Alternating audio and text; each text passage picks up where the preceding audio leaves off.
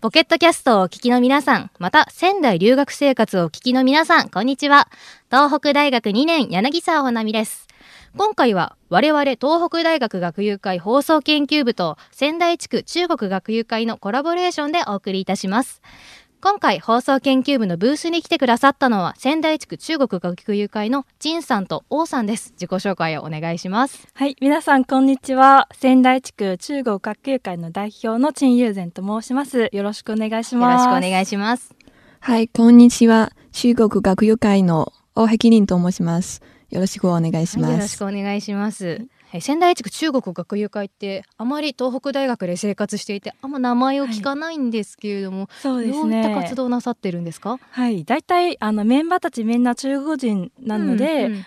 えっと大体活動内容としては2つありまして、はい。えっとまずは中国人同士の交流イベントですね。例えば新しく来たあのあの後輩たちに、先輩たちはあの自分の部屋探しの経験とか就活の経験とかをあの紹介するイベントとか、はいあとはみんな集まってなんか旅行とか、うんと。こういう集まりのイベントが多いんです。なるほど。はい、で2つ目はあのせっかく日本に来てるから、ん日本人の方との交流イベントとか、はい交流イベント。つまり日中友好のためになんかできるかなと思ってるのがはい2つ目です。なるほど。はい、まあだから東北大学にも何々県人会とかあるじゃないですか。そうですね。同じ地域の出身の人たちが集まって、まあ、例えば学祭で何かやったりとか、はい。そういう感じで中国の出身の人が集まって情報交流をするみたいな、そんな感じで似てるんですね。はい、でその日中の交流の一環としてこちらあの中国学友会さんの方からポッそうですね。ポッドキャストのコラボ企画を依頼していただきまして、現在このような形で収録になっているということで,、そうですねありがとうございます。はい、私たちも、あのうん同じようなみたいなポッドキャストをやってまして、でもいつもあの携帯で簡単な、はい、あの簡単に収録をしてるので今日はなんかこういう立派な部室に入そうですねっていただいて こういうそうですね。なんか緊張してきました。あ りがとうございます。すみません。はいはい、では今回は、えー中国と日本の学生生活の違いについてトークしていきたいと思います。はいはい、では最初のトークテーマは中国と日本の夏休みです。今回は事前にそれぞれの国の夏休みについてナレーションをこちら読ませていただきましてそれについて詳しく話していきたいと思います。ではまず日本の夏休みについてです。日本の夏休み日本の大学生の夏休みそれはまさにパラダイスです。海に行くもよしサークルに打ち込むもよし留学に行くもよし免許合宿に行くもよし2ヶ月間の自由な時間を存分に満喫します。はい。日本の夏休みについてお聞きいただきました。では次は中国の夏休みについてです。中国の夏休み。中国人学生の夏休みは日本と違って7月と8月の2ヶ月です大学12年の夏休みは旅行や引きこもりで過ごしているのが多く3年の夏休みはインターンシップするのが普通です。4年はたっぷり旅行することが多いです。はい中国の夏休みについてお聞きいただきました。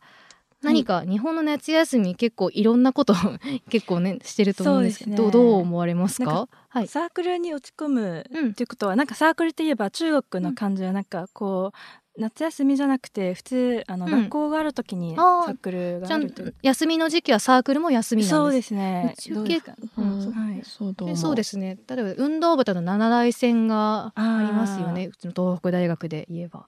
そそんな感じ結構夏休みも活動してますね。そういえば日本のサークルって言えばなんかもっとこう本格的な感じですからうん。多分そうなんですか。その原因でうん。夏休みもやってる感じですよね、はい中国の夏休みはなんかはい。12、年も引きこもりで過ごしてるそうなんで そうですね。引きこもりっていうと、はい。お家でずっとグダグダしてる感じですかね。そうですね。そうですね。うん、自分の感覚ですけども、うん。なんかこう12年の時はうん。あんまりこう、うん、就活とか、こういうプレッシャーもあんまりなくて確かにそうですね。自由にそうですね。宿まさに宿題もなくてなんか自分の家でうんあのドラマとかん。ゲームとかをばっかりやってて、うんでうっかり夏休みを終わっちゃったっていう 人が多いんじゃないですかなるほど。なと思っています。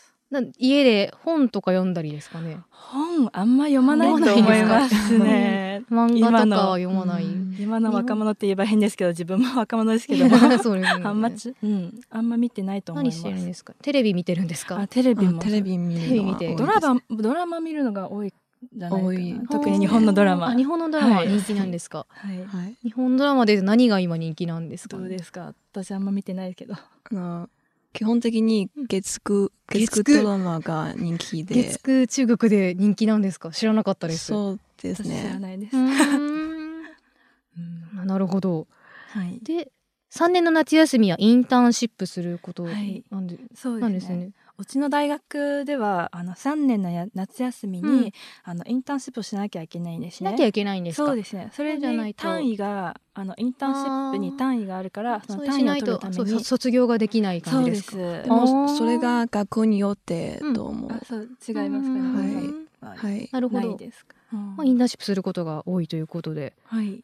どんくらいやってるんですか、そのインターンシップの期間。中国の方は日本と違って長いですね。うん。普通1ヶ月以上が1ヶ月もするんですか？そうですね。2ヶ月の夏休みのうち。はい。はい。私の方は3ヶ月も続いたんでえー、す。はい。そうなんですか。逆に日本はなぜこういう短いですかと疑問も持っーそうなんでたんです。そうなんですか。こんな短い間に何できるか 確かにそ思ったんうですねですけど。あんまりよくわかんないかもしれないですね、はい。そんな短数日間だと確か1ヶ月もできてはい。いいですね。うん4年はたっぷり旅行することが多いそうなんですけれども、はい、そうですね。これは。4年はなんか学生時代最後の夏そうですね休みみたいな感じで、まあ、大学卒業したら就職しちゃいますしね最後の夏休みに。時間忙しくなるから、最後の時間を利用して。どこに旅行なさるんですか？ヨーロッパとかですかね。う、ん。最近は海外旅行が多い。あ海外あそう増えてますね。海外旅行も、はい。中国国内でいうとあああんまり正直詳しくないんです、うん。万里の長城とか。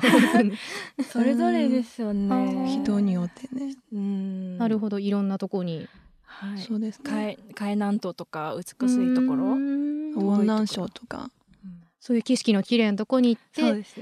いやーもう学生時代楽しかったね、はい。就職しても頑張ろうってなって、はい。綺麗に大学生活を締めくくるんです、はい。なるほど、はい。いや中国と日本のな夏休みについてお聞きいただきました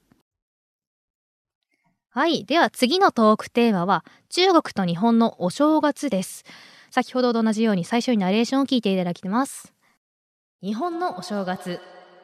日本の年末年始は大抵実家でゆったりと過ごします。大晦日は年越しそばを食べながら紅白歌合戦を見た後近くの神社やお寺に向かい初詣をします。元旦はおせち料理とお雑煮を食べながらぐだぐだと過ごします。また2日には初売りがあり多くの人々が福袋を求めて街へ繰り出します。はい、では次は中国のお正月についてです。中国のお正月。中国のお正月は日本と同じくみんな帰省し家族と一緒に過ごしています。大晦日に食べる料理は地方によって違いますがみんな必ず行う行事は花火を打つことです。そして新年といえば紅白歌合戦に似た番組を見る習慣があります。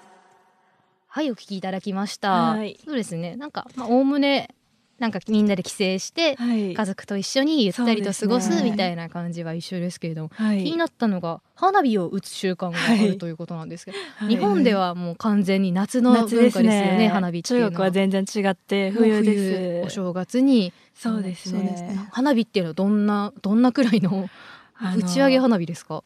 あの日本のその、日本のように、うん。このちっちゃい花火は、はい。あんま中国では子供しか遊んであない感じ。手持ちの線香花火みたいなやつは子供だけ。はい。大大人はみんな人みんなこうかっこいいやつ。でか？いやつを売ってる。すごいですね。声が声がすっごくうるさくて。あ音もめっちゃはい。ドッカンドッカン、なるほど。ですすごいですね。はい。あと「紅白歌合戦」に似た番組ってはいありましたけれども、あります。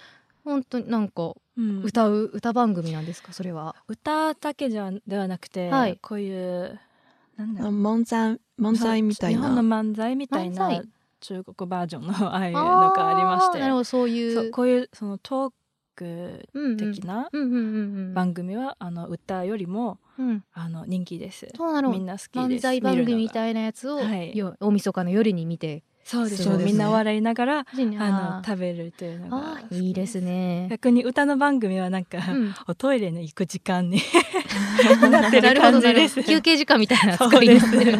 なるほど、そうなんですか。はい、あと食べる料理がうん。地方によって違うと言違いますね。小さなところはどうでした？私のふるさとは南の方で、うんうん。上海の近くにあるところですけども、私たちはあのいつもワンタンを食べています。ワンタン、はい。美味しそうですね。はい、美味しいです。うん王さんはどうです？か。あの私は出身が北の方ですが、あうんあいつも餃子とか食べます。ー餃子いいですね。はい美味しそうですね。そうですね。大体なんか南の方はうん。ワンタンで北の方は餃子っていうパターンがありそういうます。ことが多いですはいなんか家族みんなはでい一緒に食べるとも美味しいですよね。それは。そうですねそうですねなんか料理とか花火とかよりは家族と一緒にいる時間うんが一番ですね。それでテレビ見ながら、はいね、笑い見て笑いながらそう和気あいあいと過ごす感じ大変そうですねね。はい。日本のそのお正月といえば2日に初売りがあって、行列に並んで福袋買うみたいな習慣は、はい。そちらではありますか？あ、中国はあんまないです、ね。あんまないないですあん。まないですか、はいなるほどうん、そうですね。中国の習慣はうんどうですかね？うん。あ、お年玉？あお年玉。あ、そうですね。普通二日からはなんか親戚の家に行って、はい。お年玉渡し渡すという親戚の家に行って。そうです。そう中国にもお年玉の文化はあるんです、ね、あります。子供だけ、うん、そうですね。日本でもあそうですね。はい、はい。同じですね。子供に渡す。なるほど、はい。そうやって、まあ、親戚と会ったりしながらもゆったりとお正月やってね。そうですね。あとうちのふるさとのだけの習慣かもしれないですけども、うん。あの大晦日の、うん。あの食べる前には、うん。あのあの亡くなったあの、うん。うん親戚のお墓参り、あお盆みたいあなーそうですね日本でいうお盆みたいながありますねことをす。るあ、うちもそう。あマジですか。そうなんですはい。なるほど。ぜ中国全部じゃないですけども多分。一部だけの習慣だと思いますこれは。なるほど、はい。お正月のちょっと前に先祖先祖とかそうです。僕親戚のあそうですね方をい悼みながら、はい。そうなるほど。やっぱりお正月っていうと久しぶりにみんな一堂に会すみんなで集まる機会。そうです。でそういうそういうなんだろうなおお墓参り的なことがやりやすいんですかね。そうですね。うん。普段みんなあの大都市にあの仕事とかうん学校にいたりしてるから、はい。せっかくの新年だけはみんな集まってあ。のはあ一家団らんで過ごしていますね。なるほど、はい。次のトークテーマは中国と日本のサークル事情ですではまず日本について。日本のサークル事情。中学高校にも部活動はありましたがせいぜい数十種類でした。しかし大学には公認非公認含めて数百種類のサークルがあります。自分の好きなことを楽しむという目的もありますが人脈作りのためにサークルに入る人もいます。同じ学科の先輩を見つけ過去問をもらうことで自分の大学生活をより有利に進めることができます。とお聞きいただきました。え次は中国のサークル事情です。中国のサークル事情。中国でサークルといえば大学しか思い浮かびません。中国の高校ではあまりサークルはありません。大学受験のために勉強しなくてはならないからです。中国の大学のサークルは様々で数が多いですが本気さといえば日本の方が素晴らしいと思います。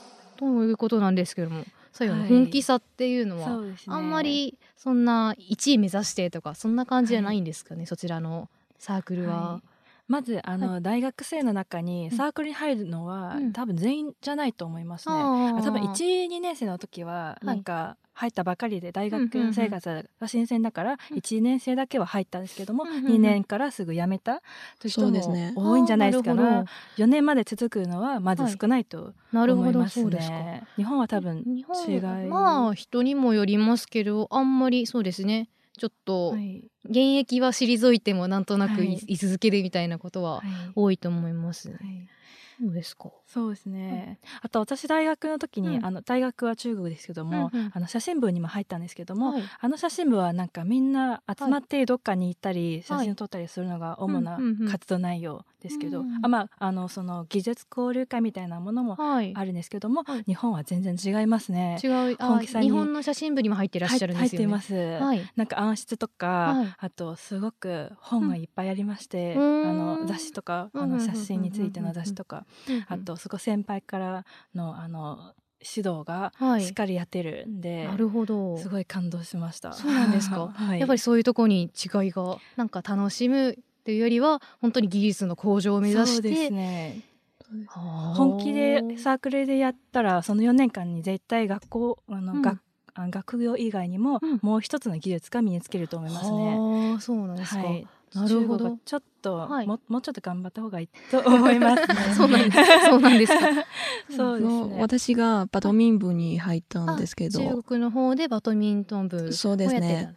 の遊びの気分が多いといそう感じで。結構日本。大会とかはあるんですか？大会大会は。交流試合とかなんだそういうの？あまりないでないですか？すね。日本はどうですか？日本だと市大戦があります。東北大学っていうとはい。そのなん全国各地このの前ありました国立大学。でその七大戦っていうはい。スポーツの祭典みたいなのがあはい。りますけれども、そういうのもあんまりないです、うん、まだまだですね。多分。はい。なるほど。はい。でもなんだろう。すごい数は多いんですよねそちらも数は多分日本の方が多いんじゃないですかな。あそうですか多分学校学生からの問題だけではなくて、うん。学校からの支援も問題になっている。問題というか、うん。そのあ足りない中国の方は足りないから、あの学生からもお金ないし、うんうんあのこう頑張っても、はい。あの支援学校とかからの支援がないとはい。続けられない、あーみんなは興味だけで集まってうん活動しているなるほどはい、中国って大変人口の多い国じゃないですか、はい。大学も多分いっぱいすごい大規模な大学なん大ですね学はい広いです。一サークルあたりどんくらい人数いるんですか？結構それぞれ違うと思うんですけど。すね。何百人？何百人も。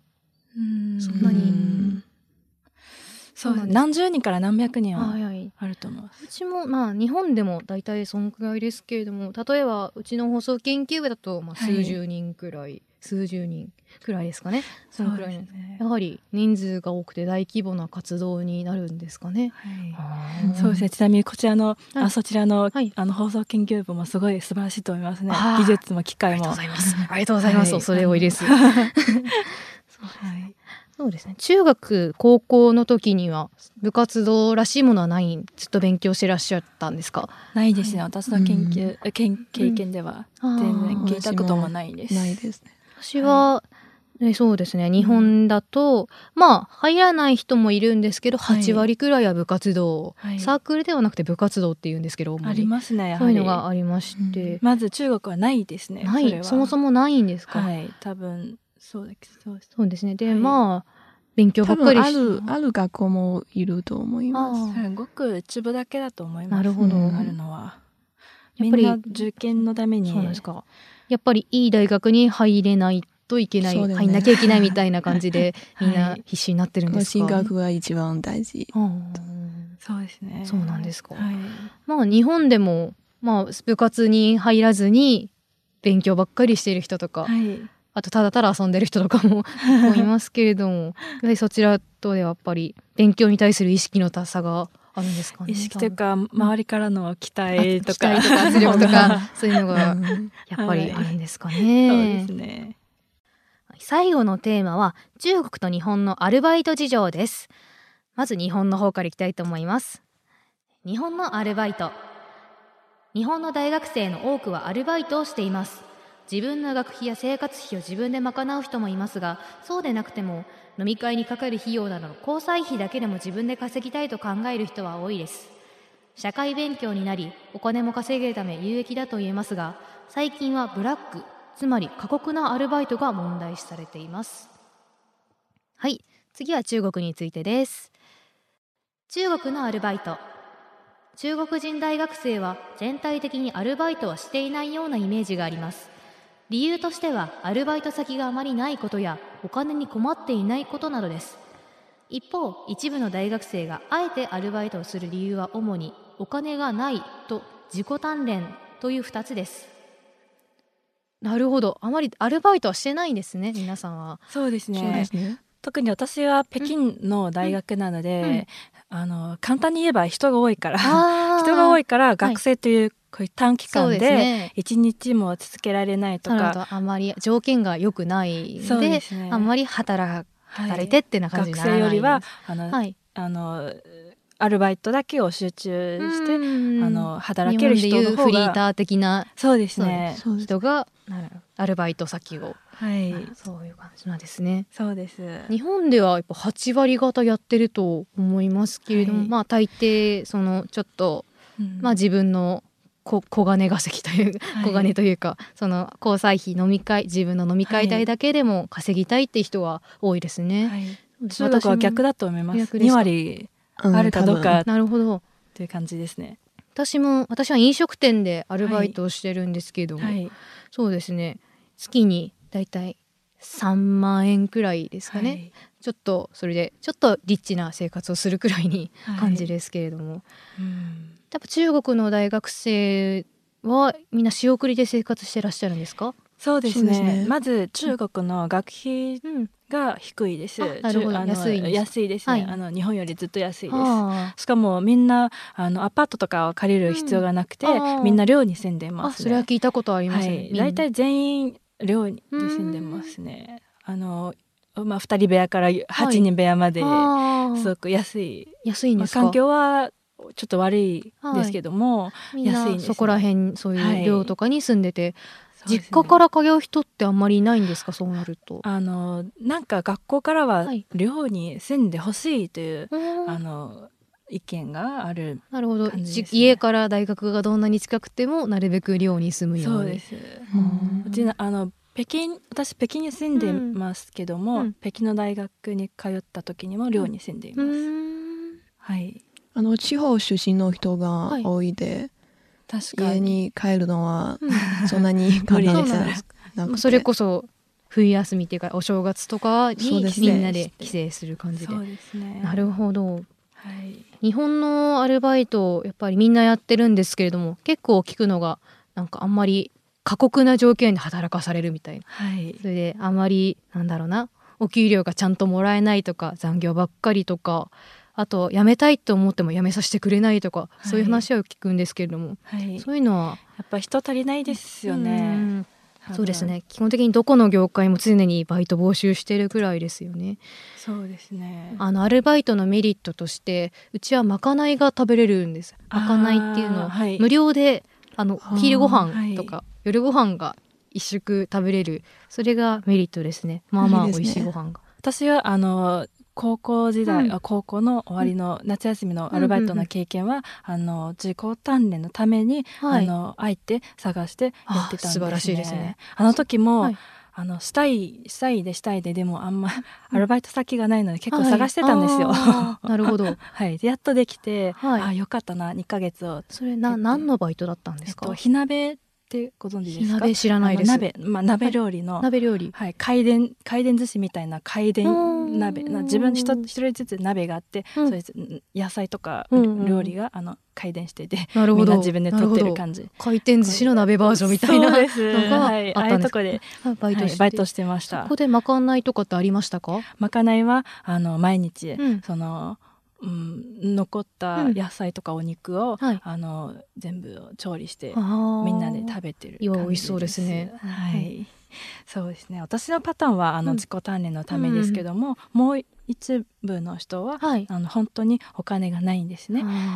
例えばあの遠いところ田舎から来た学生たちは、はい。本当にあのお金に困ってるから、うん。自分から働かないとはい。はあ。生活辛いから、はい。あのバイトをしているのがいますね。なるほど、はい、そうやって日本と中国でもアルバイト一つとっても結構事情が違うんですね。結構違いますね。そうですね。はい。はい中国と日本の大学生活の違いについてトークしてまいりましたがいかがでしたでしょうか？この番組を聞いてお互いの生活について理解を深めていただければ幸いです。ここで仙台地区中国学友会さんの方からお知らせがあるようです。どうぞ。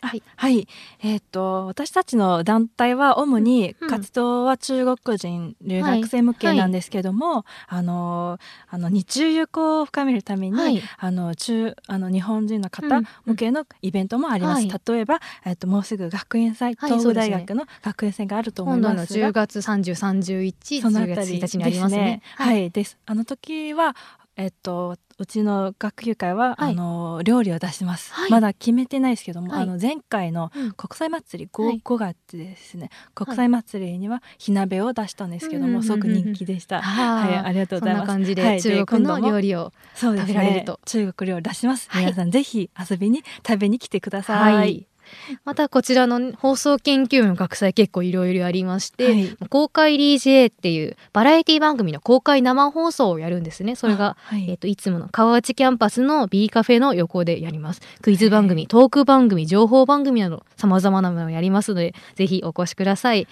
また海鮮焼きそばの屋台がうちは海鮮焼きそばやるんですよ、はい。それやりましてそれ300円でエビやイカの入った塩焼きそば売ってますのでビート前で売ってますのでぜひお越しください。はい、この番組をお聞きの皆さんぜひこの2つの団体のはい。来てください。食べに来てください。はい。今回番組やってみていかがでしたでしょうか？そうですね。まずあの、、はいつも自分の番組ははい。携帯で簡単にやってる、あー。んやってきたので、はい今日はこういう素晴らしいところで、そのプロな機会で、はい。あの収録して本当になんか勉強になりました。ありがとうござい。光栄です。はい、あとなんかいろいろ日中、はい。大学生同士のこういう違いとかも、あの相違点についていろいろ話して、はい、なんかなるほどなと思いますね。ありがとうございます。これからもなんかいろいろ、はい。あの交流したいので、はい、またの機会でよろしくお願いします。はい、あ私はこういう収録が初めてなんですけどすごく緊張してはい、でも楽しいです、はい。また機会があればぜひ。はい、ありがとうございます。ではまた機会があればこうやってコラボレーションできたら嬉しいですね。はい。はい、では本日はありがとうございました。あり。がとうございました。あ。りがとうございました